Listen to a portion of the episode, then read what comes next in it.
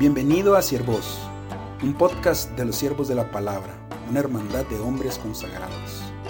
A través de este podcast queremos compartir contigo nuestras reflexiones, aventuras y todo aquello que el Señor está haciendo en nuestra vida. Bueno, hermanos, vamos a tener la última entrega. Les voy a presentar la última entrega de esta aventura de los peregrinos. Y hoy vamos a meditar a la luz del tema central de esta última semana en nuestras meditaciones de cuaresma en los siervos de la palabra, que fue la vida en común o la vida en comunidad. Y el salmo que elegí hoy es un salmo muy peculiar, muy particular, porque es muy conocido dentro de nuestros círculos.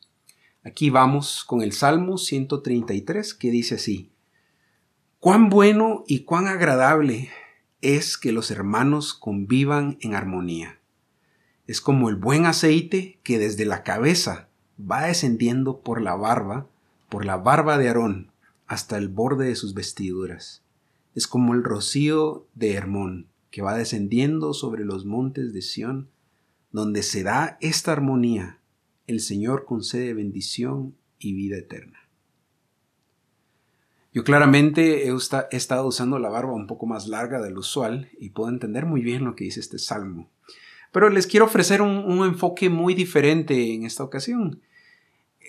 Como les dije, este salmo es usado ampliamente dentro de nuestros círculos para denotar el deleite que hay en vivir con otros hermanos que invocan el nombre de Cristo.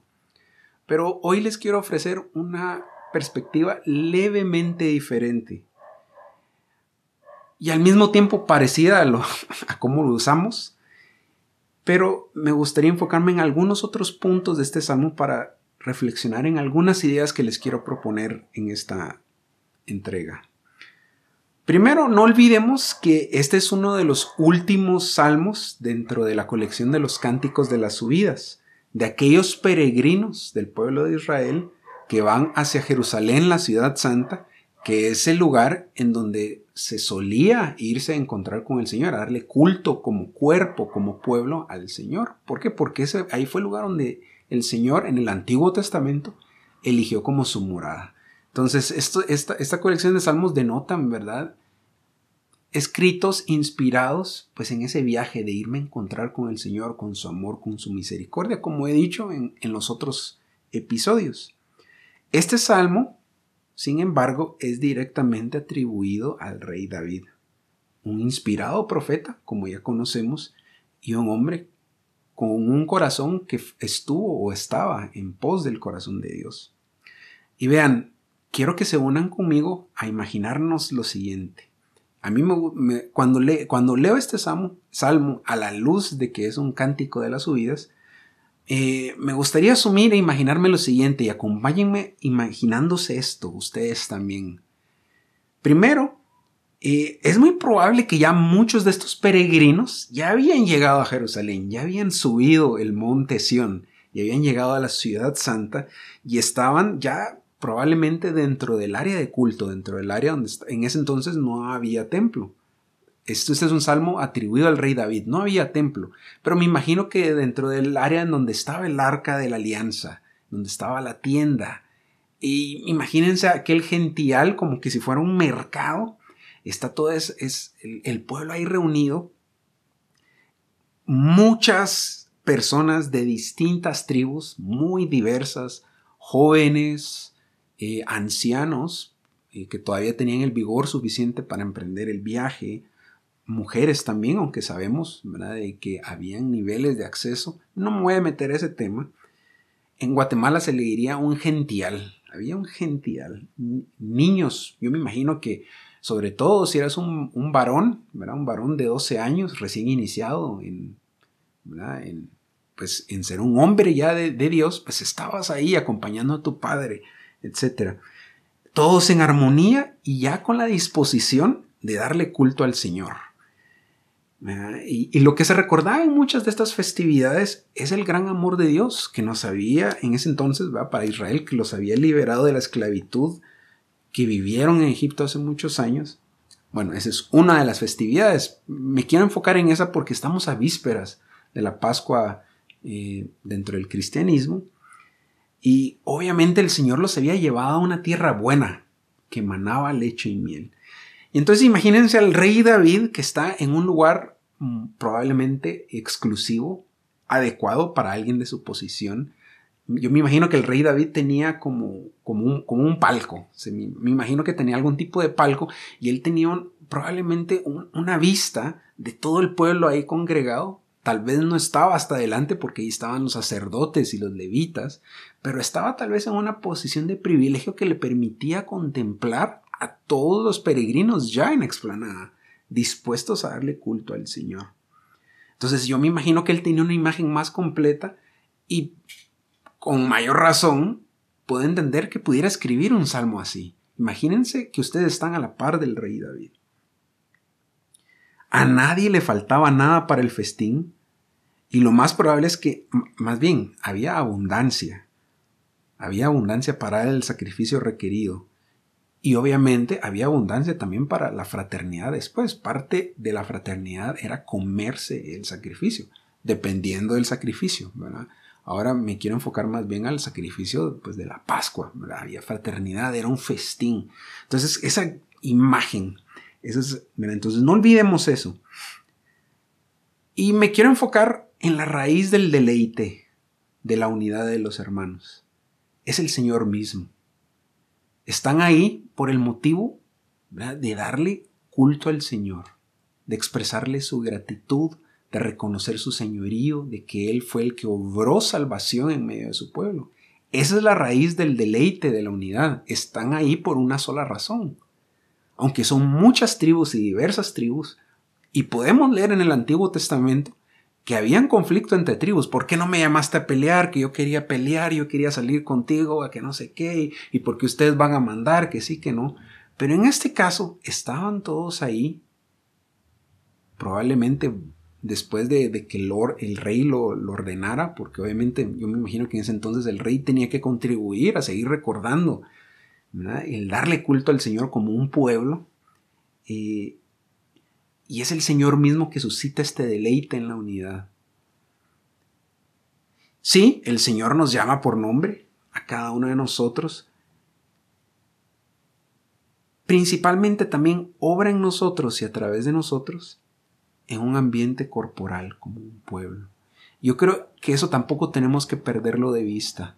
Muchas veces estamos muy metidos en, esto ¿verdad? de la cuaresma, de mejorar mi relación con Dios, que olvidamos o dejamos a un lado el aspecto comunal, el aspecto corporal, el aspecto comunitario de mi relación con Dios.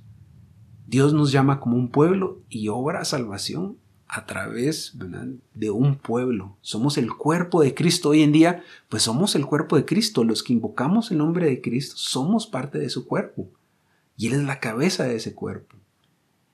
Entonces, la razón para la cual nos congregamos es que el Señor nos ha hecho suyos, nos ha hecho parte de su heredad, nos hace hijos adoptivos, nos hace herederos y nos permite darle culto ahora en unidad.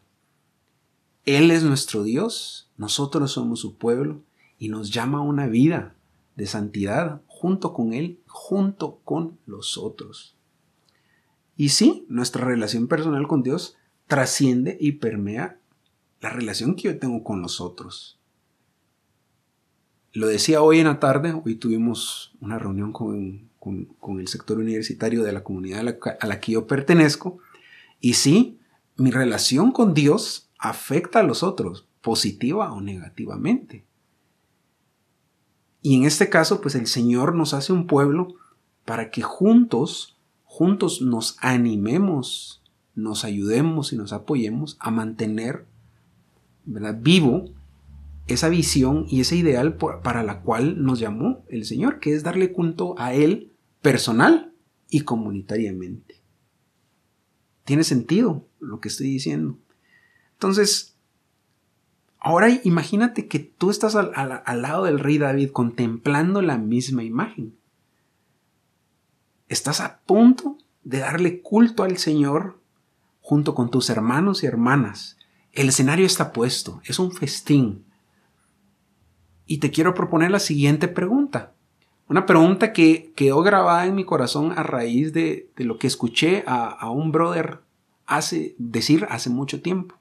Y dice así, él comparaba la vida comunitaria, la vida eclesial o la vida de iglesia como un picnic, en donde hay fraternidad.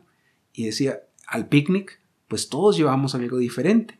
¿Qué estás llevando vos al picnic para compartir con los otros? Y en este caso, pues es un picnic en donde, pues quitando esa imagen, ¿verdad? Del jardín y la grama y la comida, pues es, es, es un tiempo de comunión con Dios y con los hermanos. ¿Qué estás llevando vos a ese tiempo de comunión con Dios y con los hermanos?